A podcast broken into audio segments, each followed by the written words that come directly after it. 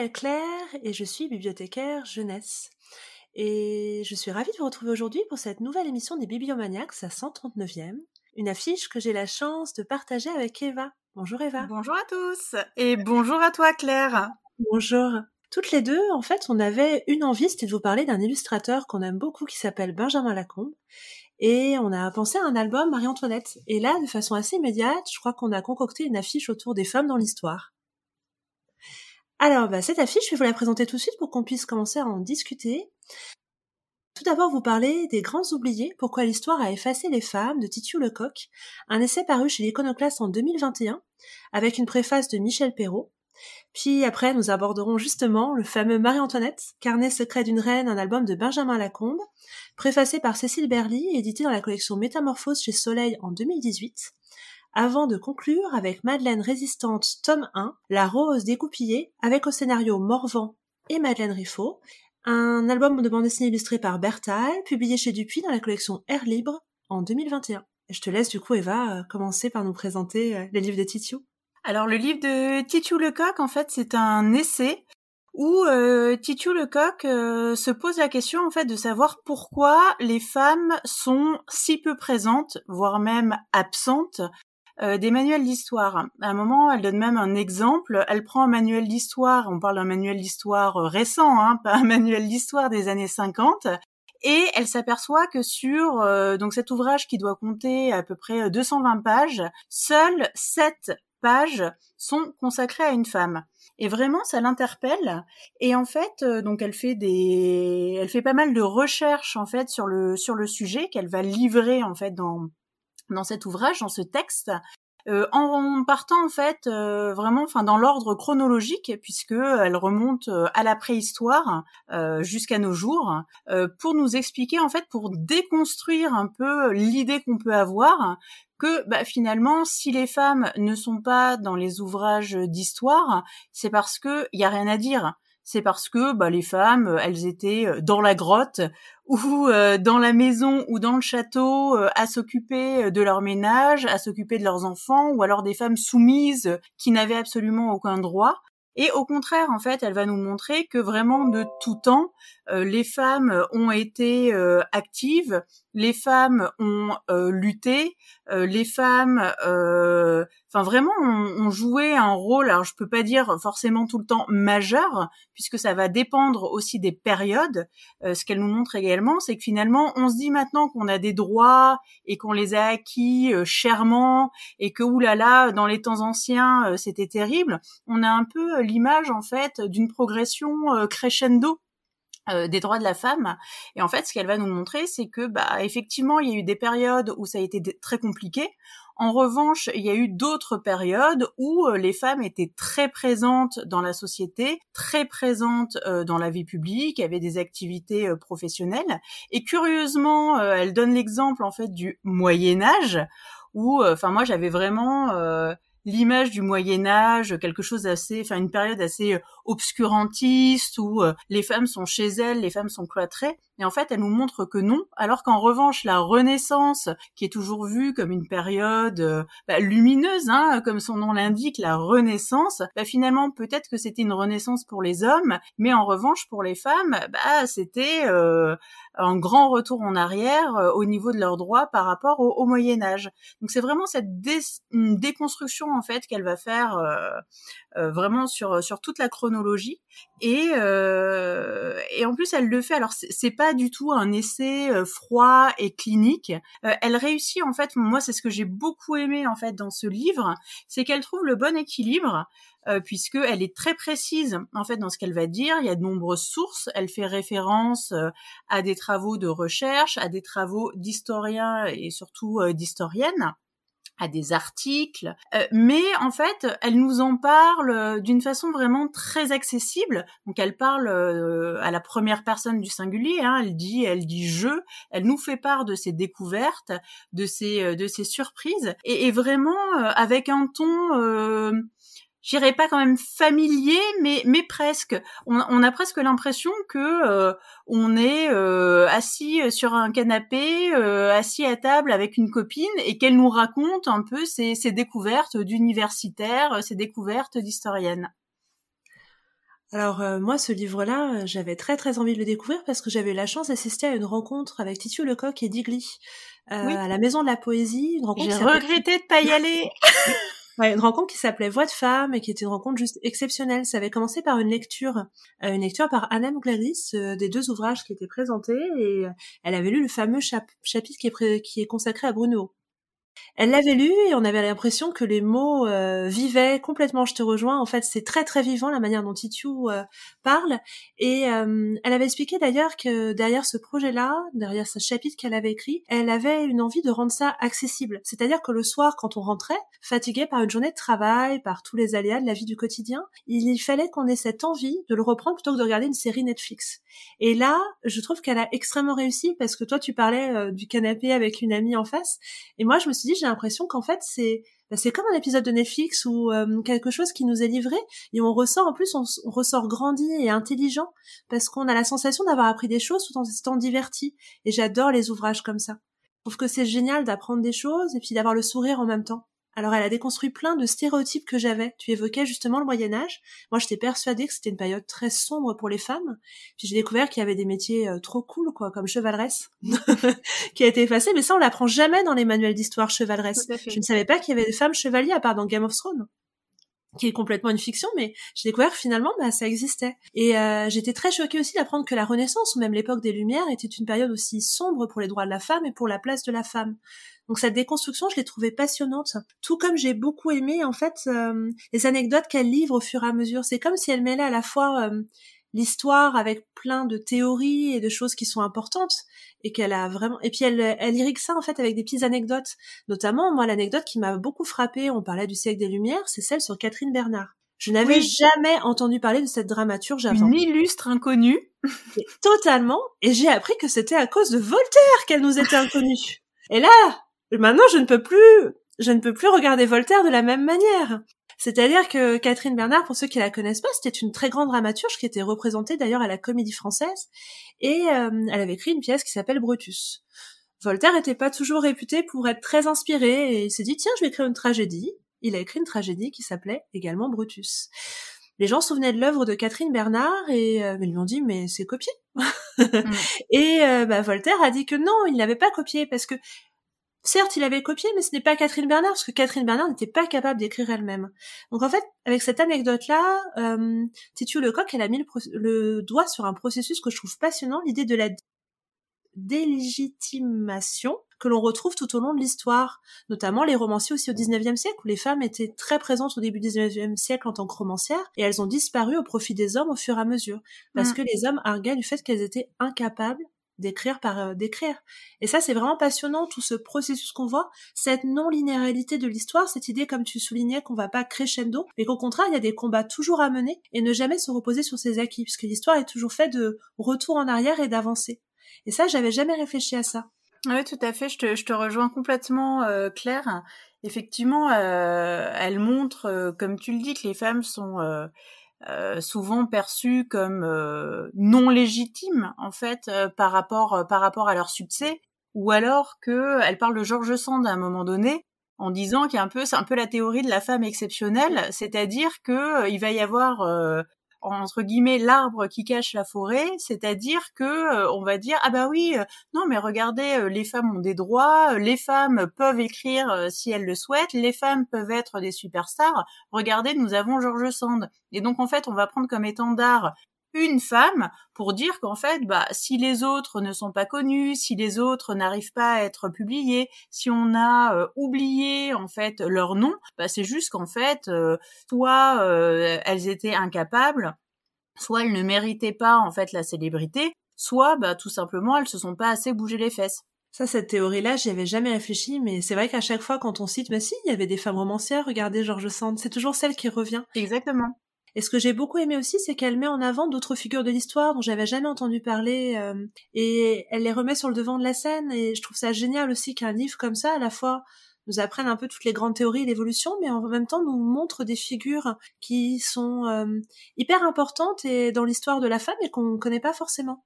On parle toujours d'Olympe de Gouges, elle en cite d'autres. On parle de Louise Michel, elle en cite plein d'autres. On parle de certaines féministes qui sont battues, suffragettes, etc. Mais il y en a plein d'autres. Puis il y a toute cette réflexion aussi sur la classe sociale qui détermine un peu les combats.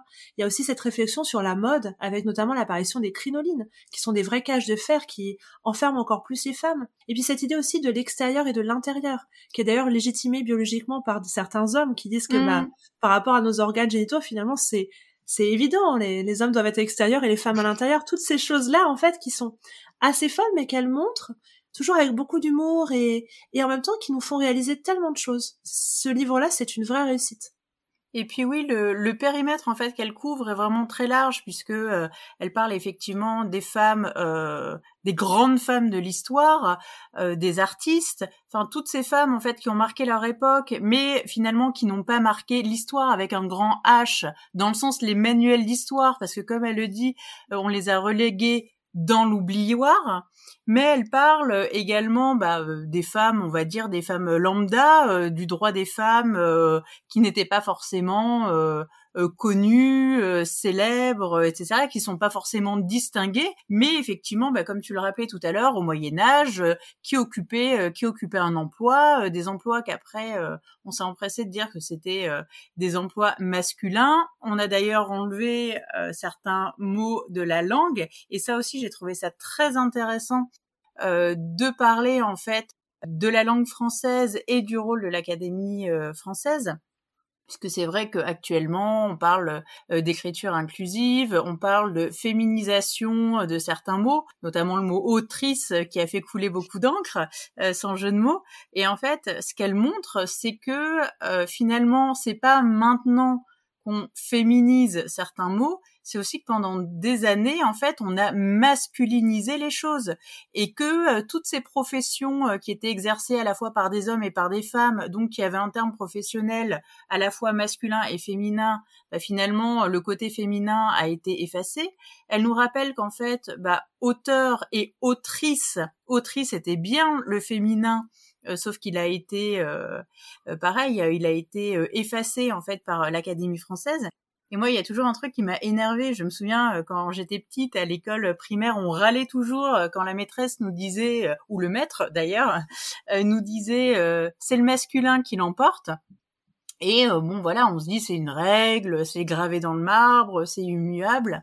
Et en fait, elle nous rappelle que à un moment donné, on utilisait ce qu'elle appelle l'accord de proximité, euh, c'est-à-dire c'était pas le masculin qui l'emportait ou le féminin euh, d'ailleurs, c'était juste qu'on accordait finalement avec le genre du nom qui était le plus proche.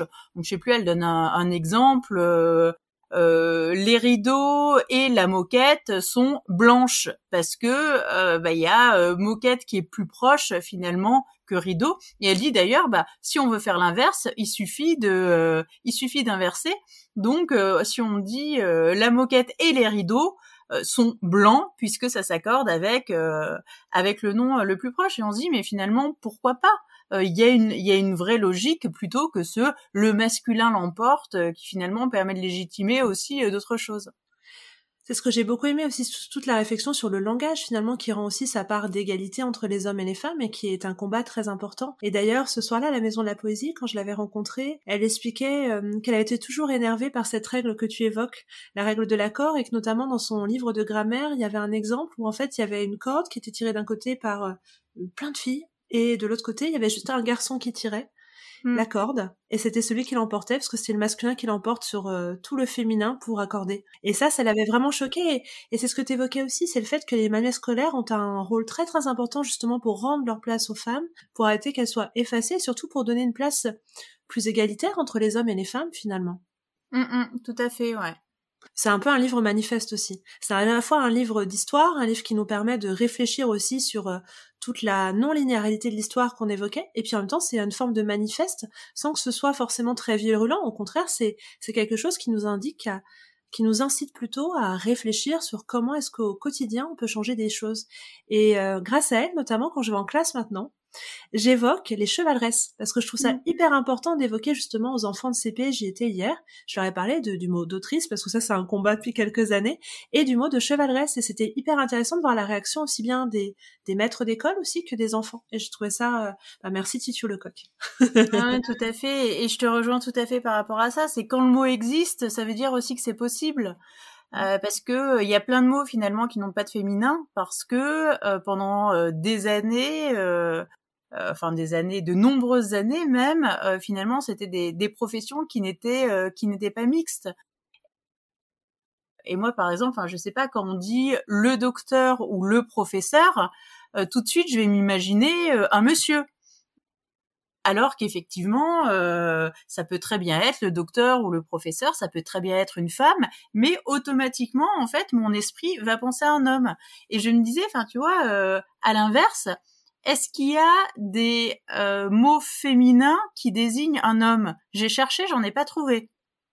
Alors, par exemple, sage-femme, je sais que quand tu es, sa... tu es un homme et que tu es sage-femme, il y a un mot qui a été créé, c'est mailloticien. Le mailloticien, qui, fait, qui est très classe d'ailleurs, ça fait oui. très euh, expert, ça fait scientifique, plus que sage-femme. Mais on dit pas la sage-femme, euh, la, la sage-femme a une grosse moustache. C'est bizarre quand même. non, on parle du mailloticien et on attend un voilà. expert. Euh, voilà.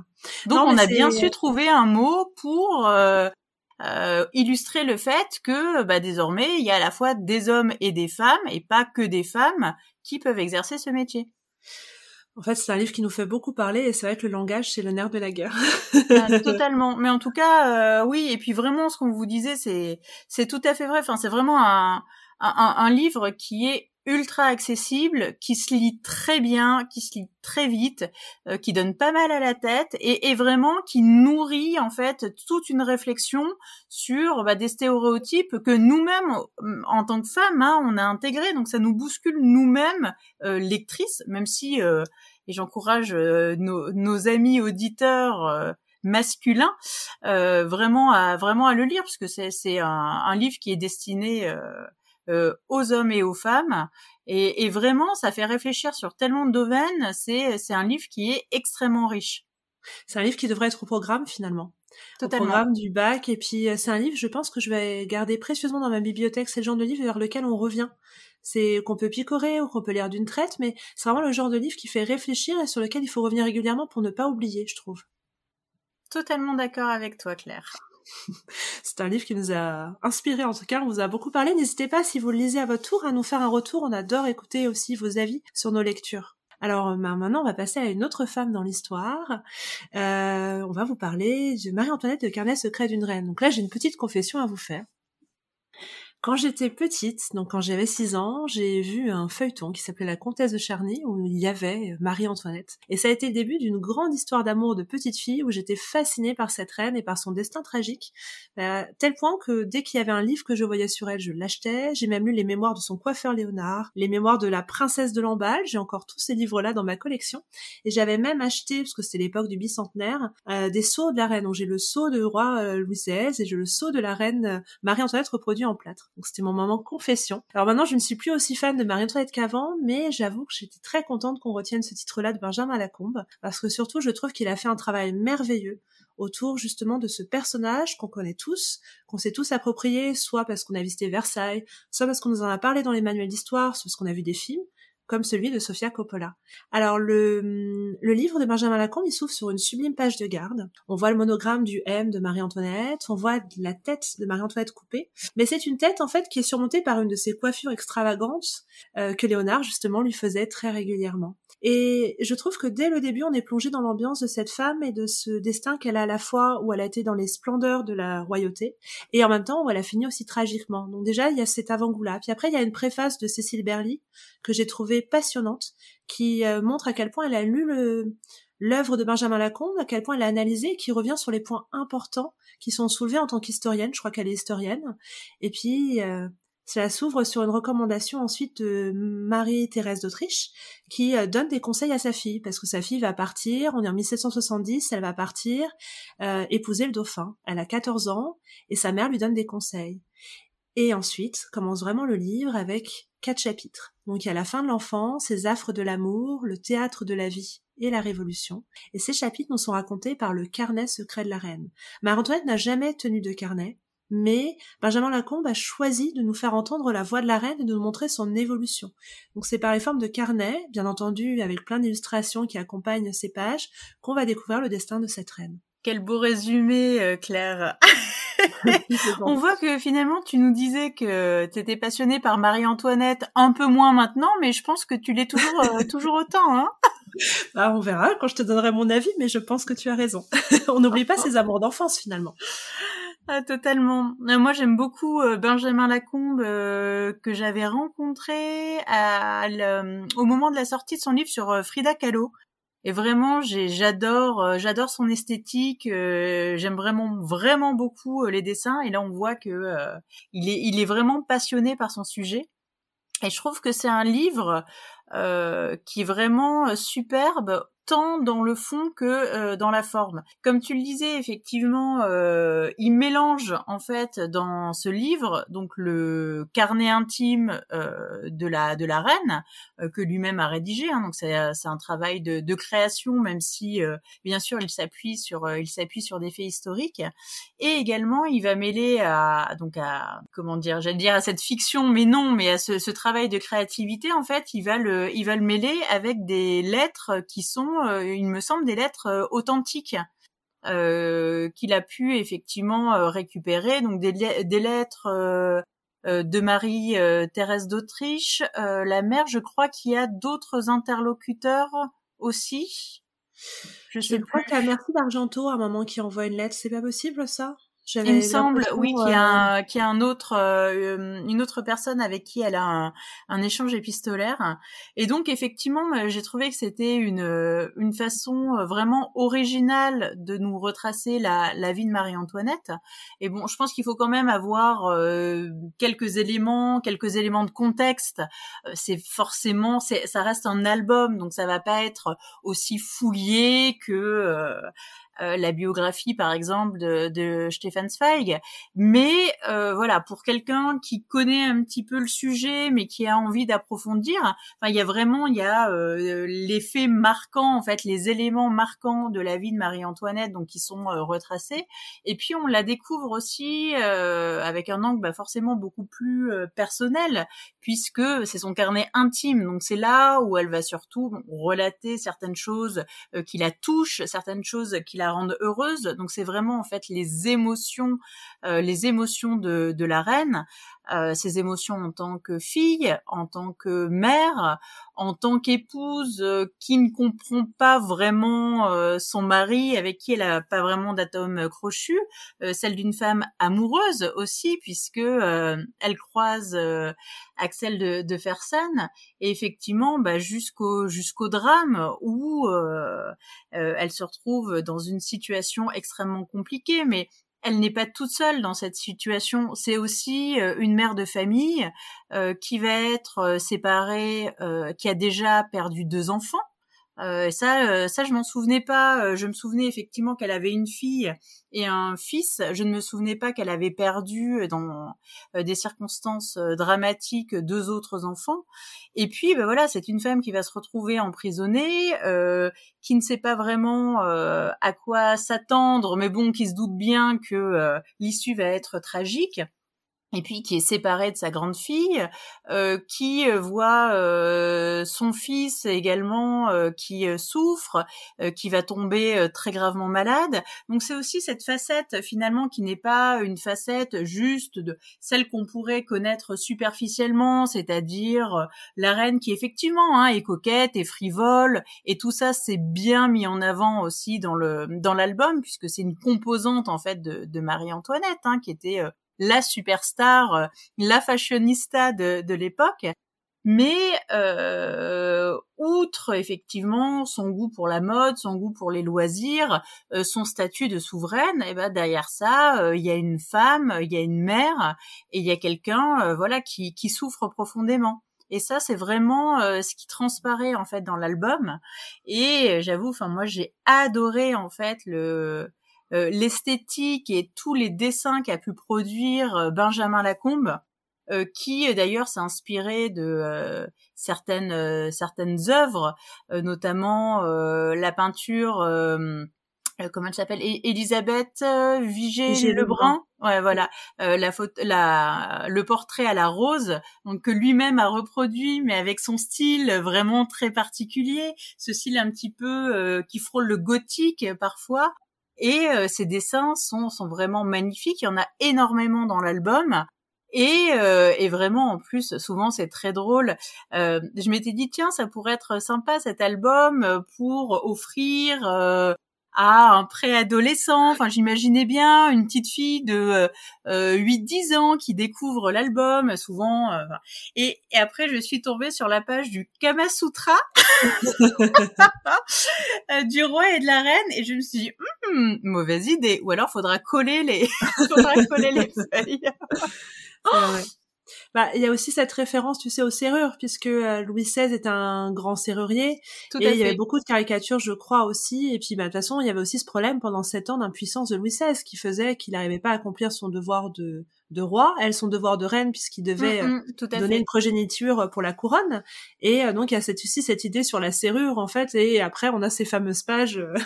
Bah, la, serrure, j'ai envie de te dire, enfin l'adulte et puis souvent en plus quand tu sais que Louis XVI, la métaphore des serrures, il était il adorait les serrures, il était serrurier par par passion.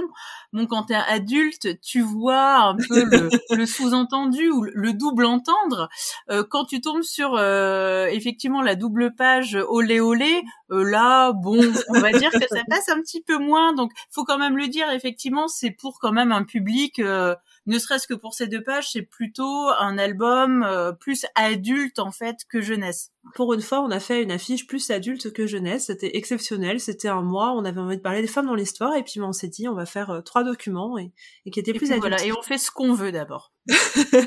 Alors, cet album-là, je l'avais acheté au salon du livre jeunesse et d'ailleurs j'ai une magnifique dédicace de Benjamin Lacombe d'une Marie-Antoinette en pied. Je pourrais la prendre en photo si tu veux la partager sur Bibliomaniacs. Ouais. Euh, mais euh, j'avais un petit peu des, des, doutes dans le sens où quand on aime énormément quelqu'un ou plutôt quand on a énormément aimé énormément quelqu'un et lu beaucoup, on se demande comment il va être représenté.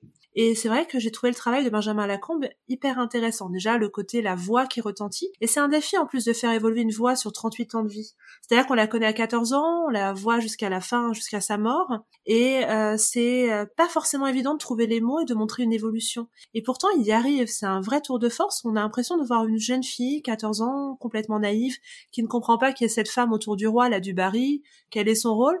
Et puis on la voit grandir au fur et à mesure, aimer, devenir mère, enfin tout ce qui tout ce qui l'habite et ce qu'on découvre aussi grâce à grâce à Benjamin Lacombe et j'ai trouvé ça très très bien toute la partie écrite j'ai été bluffée et j'ai bien aimé aussi que parfois au milieu du carnet, il y a, euh, il y a des documents qui émergent un peu. Donc il y a euh, euh, ces deux pages qui sont consacrées aux coiffures que lui faisait Léonard. Il y a cette recette des pistoles si on a envie de faire des pistoles.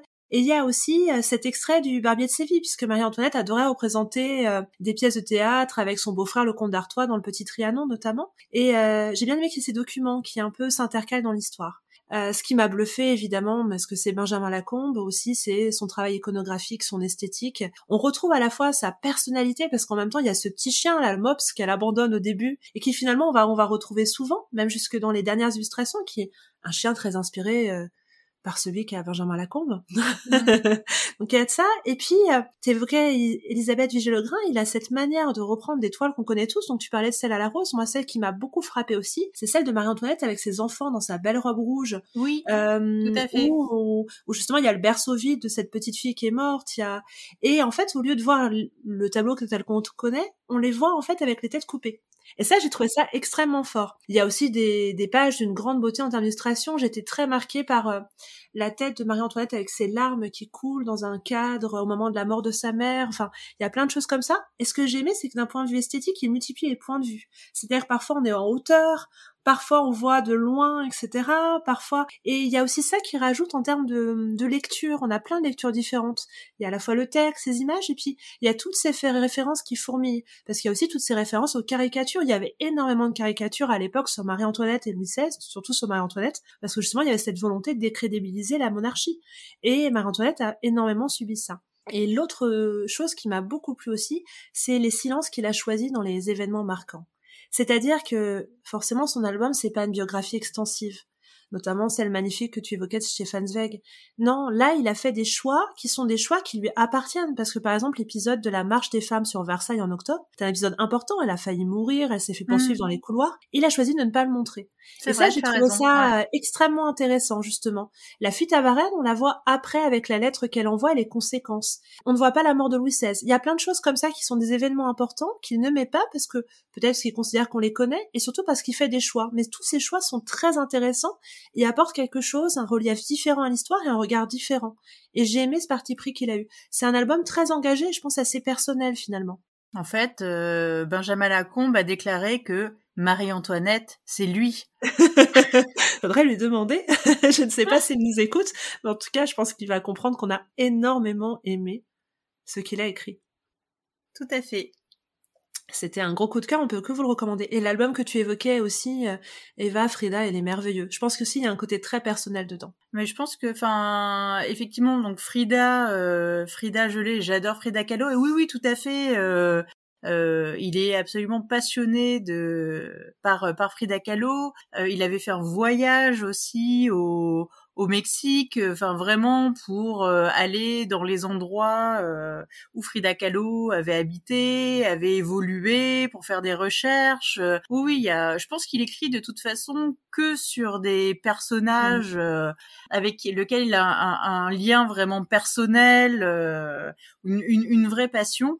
Et en tout cas, alors pour les gens qui ne connaîtraient pas Benjamin Lacombe, renseignez-vous un peu. Il a une bibliographie qui est extrêmement riche c'est un, euh, auteur et dessinateur qui est vraiment prolifique et à chaque fois c'est absolument euh, magnifique. Euh, en prenant Marie-Antoinette, j'en ai profité aussi pour prendre, alors j'ai pas encore lu, mais les contes macabres d'Edgar Allan Poe, illustrés par Benjamin Lacombe, puisque parfois il illustre aussi des des récits en fait déjà existants que lui-même n'a pas écrit. Et mais franchement, mais c'est c'est absolument magnifique il s'attaque à beaucoup de choses de notre patrimoine, mais euh, il leur donne une résonance qui lui appartient, et ça c'est fabuleux. Et puis il a un talent. Tout à fait, avec son propre imaginaire. Ouais.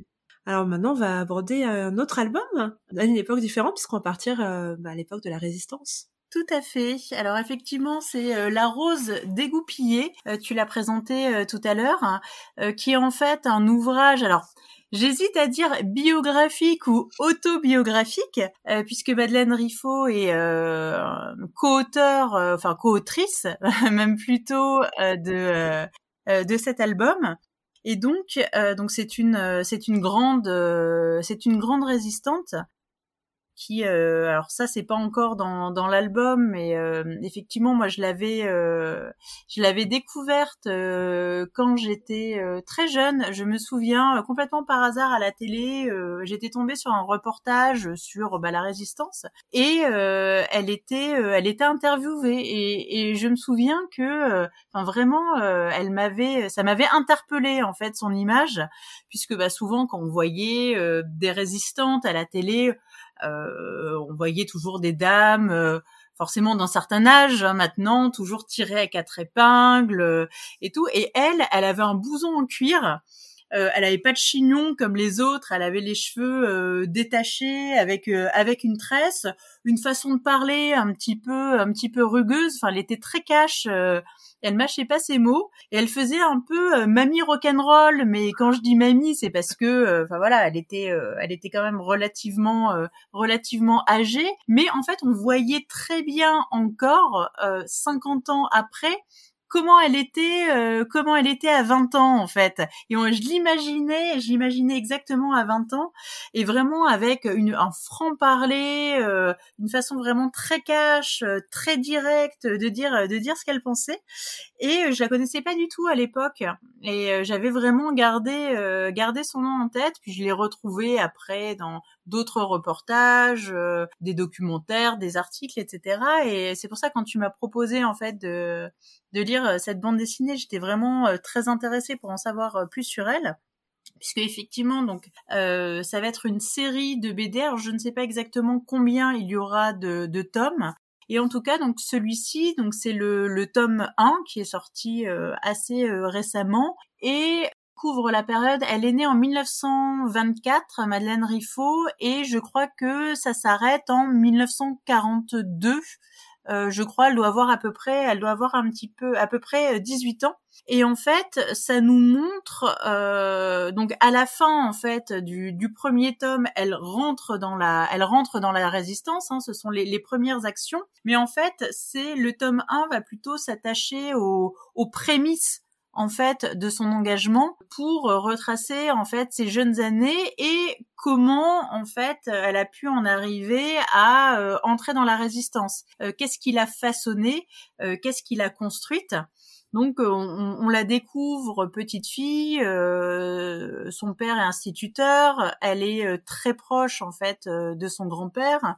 Elle vit dans un village, alors j'allais dire sans histoire, mais presque, puisque en fait on s'aperçoit il y a un nombre de drames dans ce premier tome où on se dit qu'en fait cette jeune fille d'à peine 18 ans, il lui arrivé déjà, enfin un nombre d'événements tragiques qui est absolument euh, hallucinant.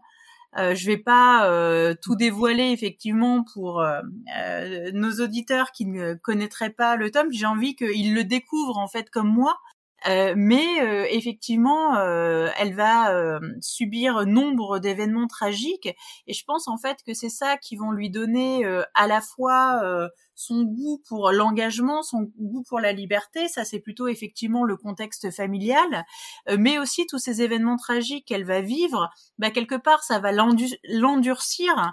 Et ça va effectivement développer chez elle une, une certaine résilience également et vraiment euh, une volonté en fait d'être forte et une volonté euh, de, de ne pas être passif, d'être actif et euh, de se battre. Et vraiment on va la suivre donc à la fois au niveau du foyer dans le foyer familial, ça je peux le dire puisque c'est sur la quatrième de couverture, mais elle va être très malade euh, elle va être atteinte de, tuberculose et c'est vrai que cette maladie, bon, elle repart un petit peu euh, maintenant, mais c'est une maladie qui a euh, qui a disparu en fait de notre monde de notre monde moderne. On n'y a pas été confronté, enfin les, les, personnes de notre génération. Mais c'est vrai qu'à l'époque, c'était une maladie, c'était une maladie qui était terrible, terrifiante, qui pouvait même laisser des, des séquelles, des séquelles très graves. Et donc, on va la suivre aussi bah, dans ce sanatorium euh, qui va être une période finalement charnière puisqu'elle va rencontrer en fait une certaine personne euh, qui va être sa porte d'entrée en fait euh, dans la résistance. Et c'est absolument fou. Enfin moi c'est vraiment, je pense le l'épisode qui m'a le, plus plu. cet épisode du sanatorium, puisque c'est vraiment Eros et Thanatos, quoi. C'est vraiment un lieu de mort, mais qui va être aussi un lieu de culture, un lieu d'amitié, d'amour et un lieu d'engagement. Et j'ai trouvé assez dingue que finalement tout ça euh, se concentre et se focalise en fait sur ce sanatorium paumé dans la montagne euh, et euh, vraiment de un endroit complètement isolé où on s'attend pas du tout à ce que ce soit la, la plaque tournante et vraiment quelque chose qui va faire complètement dévier la vie de Madeleine Riffaut qui était, euh, euh, je pense, plutôt destinée à avoir une vie, une vie plutôt tranquille, effectivement, s'il n'y avait pas eu la maladie et la guerre. Madeleine Riffaut, moi, contrairement à toi, je n'en avais jamais entendu parler. Et je t'avoue que j'ai adoré cette espèce de préface ou cette déclaration qu'elle fait où elle explique comment elle a été contactée pour faire cette bande dessinée et sa réaction quand elle a dit mais une bande dessinée c'est pour les enfants. Euh, moi, je connaissais plus en termes de résistance Lucie Aubrac. D'ailleurs, elle évoque Raymond Aubrac qui en 94 lui a demandé de témoigner. Donc euh, forcément, son ton un peu décalé, sa façon de parler, je me suis dit, ah, mais j'ai trop envie de connaître son destin. Et j'étais tout de suite marquée par les images, en fait, par cette, le fait qu'elle soit euh, aussi petite par rapport à tous les Allemands. Il y a un côté un peu David contre Goliath, tu sais, c'est un mmh. bleu et, et cette, cette impression de grandeur de l'armée d'occupation autour d'elle, ça m'a donné envie de continuer. J'ai adoré les dessins. le fait que ce soit un jeu autour du du blanc et du bleu, j'ai trouvé que ça apportait beaucoup de bah, beaucoup de style à cette bande dessinée. J'avais jamais encore vu une bande dessinée dessinée comme ça pour parler de la guerre. J'aime bien les récits d'apprentissage et finalement c'est une sorte de récit d'apprentissage autobiographique qu'on va voir là, puisqu'on va la suivre comme tu l'évoquais jusqu'à ses 17-18 ans. Et je me suis dit ça devait être quelque chose quand même de grandir dans l'entre-deux-guerres, dans un territoire parce qu'elle est née dans la Somme, qui était un territoire marqué par la guerre, une zone rouge, et de finalement grandir et de connaître ces années marquées par l'ombre de la guerre qu'ont vécu ses parents, puisque son père a été euh, blessé pendant la Première Guerre mondiale, je crois qu'il est revenu mutilé, par cette terre qui est encore marquée avec la reconstruction.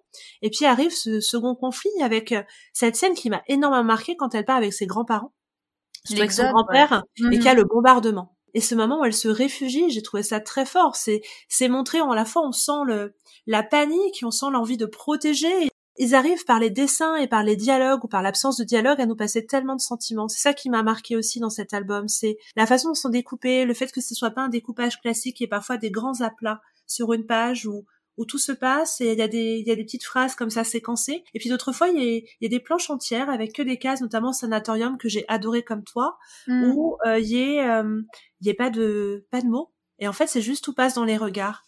Euh, j'ai trouvé ça très très fort. Et euh, j'ai beaucoup aimé aussi comment son engagement est né de cette succession justement de chocs qu'elle a reçus. Parce qu'il y a aussi cette scène très forte où euh, elle passe à côté de violence en fait où elle elle doit récupérer quelque chose pour son grand-père quand il revient en train et il y a cette scène où on sent les regards menaçants, où quelque chose va mm. se passer. Et finalement, de là, je pense aussi, est né un peu son, son envie de résister à la fois de cet engagement, enfin de ce séjour au sénatorium qui est Eros et Thanatos, comme tu disais si justement, qui est un truc fou pour elle, qui noue tellement de choses, et en même temps de ces scènes-là qu'elle a subi, ces humiliations répétitives, finalement, qui l'ont menée à ça aussi. Et d'ailleurs, elle le dit à un moment, euh, euh, je crois justement en sortant de cette phrase-là que parfois les humiliations fait qu'on a envie de résister justement. Mmh. Euh, c'est euh, extrêmement bien écrit, extrêmement bien euh, bah, on sent le vécu en fait, c'est poignant et je me dis on a de la chance d'avoir son témoignage parce qu'elle doit être assez âgée maintenant et, et, je trouve ça beau et puis on sent à quel point elle a eu confiance aussi. Donc elle est derrière le scénario. on sent euh, d'ailleurs c'est raconté à la fin, c'est ce que j'ai adoré aussi c'est les coulisses un peu. J'adore quand il y a des coulisses dans ah, les le, le making of, j'ai adoré. Le making of et justement à la fin, en fait, il y a un making of où on voit comment Morvan a contacté justement euh, bah, à suite d'un reportage qu'il avait vu justement sur elle, peut-être le même reportage que toi, on ne le sait pas, et euh, il l'a contacté et il s'est dit justement euh, comment je vais euh, enfin comment je vais la voir sa réaction puis comment ils ont commencé à travailler. Puis il y a eu aussi un écho moi qui m'a fait sourire c'est que il y a José Louis Boquet qui a intervenu à un moment. Et José Louis Boquet on en a parlé avec Coralie dans la dernière émission sur la bande j'ai pensé aussi à votre et je c'est beau tous les liens en fait qui se font entre les différentes affiches. Et l'autre chose qui m'a énormément ému dans cette bande dessinée et qui m'a donné envie d'acheter ce recueil-là, c'est les poésies qui sont intercalées. En fait, Madeleine Riffaut était poète, et là, c'est vraiment le symbole de l'art dans la guerre, puisqu'on voit des poésies qui sont intercalées au fil des pages, et notamment une qui m'a énormément émue, c'est la dernière, c'est Place d'Italie. Et mmh. j'ai, pas encore regardé, mais je pense que j'essaierai de me procurer son recueil de poésie. J'adore ces idées de création pendant la guerre et, et de comment les mots aident à mettre en distance. Et d'ailleurs, la poésie, elle est mise en valeur sous la couverture, puisque euh, Madeleine, elle porte un recueil de poésie de Paul Éluard. Je crois que c'est Poésie et vérité 42. Et j'ai trouvé ça très fort que la poésie, en temps de guerre, soit aussi présente. Ça m'a beaucoup touchée. Donc euh, j'ai hâte de savoir la suite. J'ai hâte de connaître comment son histoire va évoluer parce que je ne connais rien d'elle et je n'ai rien cherché. Et euh, j'espère qu'il y aura plein d'autres tomes parce que c'est vraiment passionnant de voir une femme s'engager ainsi et c'est passionnant de voir comment fonctionnait un réseau de résistance. Et puis j'ai bien aimé aussi à côté du dossier de coulisses, c'est euh, toutes les précisions qu'elle apporte justement sur le sanatorium entre autres avec les cures dehors où ils étaient sous des couvertures dans le froid à lire ou à être en silence ou à essayer de discuter un peu à côté. Donc c'est un très beau choix. Mais je crois qu'on a adoré notre affiche en fait, Eva. Ah vraiment, euh, totalement. C'est c'est une affiche vraiment magnifique. Et, et, juste pour terminer sur Madeleine Riffaut, euh, en plus, ce qui est absolument génial avec elle, c'est que ça ne s'arrête pas euh, à la fin de la guerre. Il va y avoir euh, tout un engagement en fait derrière euh, dans les années 50, dans les années 60. elle a une vie vraiment d'engagement et une vie aussi assez tumultueuse. Et j'espère vraiment que que euh, euh, les, tomes ne vont pas s'arrêter, euh, enfin à, la, fin de la résistance, mais vraiment, vraiment continuer. Après, bon, elle a quasiment 100 ans. Donc, j'espère effectivement que bah, la santé sera toujours au rendez-vous pour qu'elle puisse toujours continuer les entretiens avec avec les auteurs. Mais en tout cas, oui, c'est c'est une grande dame et qui a eu une vie vraiment mouvementée, mais qui a suivi en fait le j'allais dire euh, tout le 20e tout le 20e siècle non puisqu'elle est née elle est née dans les années 20 mais euh, effectivement bah, toute l'histoire euh, on va dire contemporaine du 20e siècle ouais.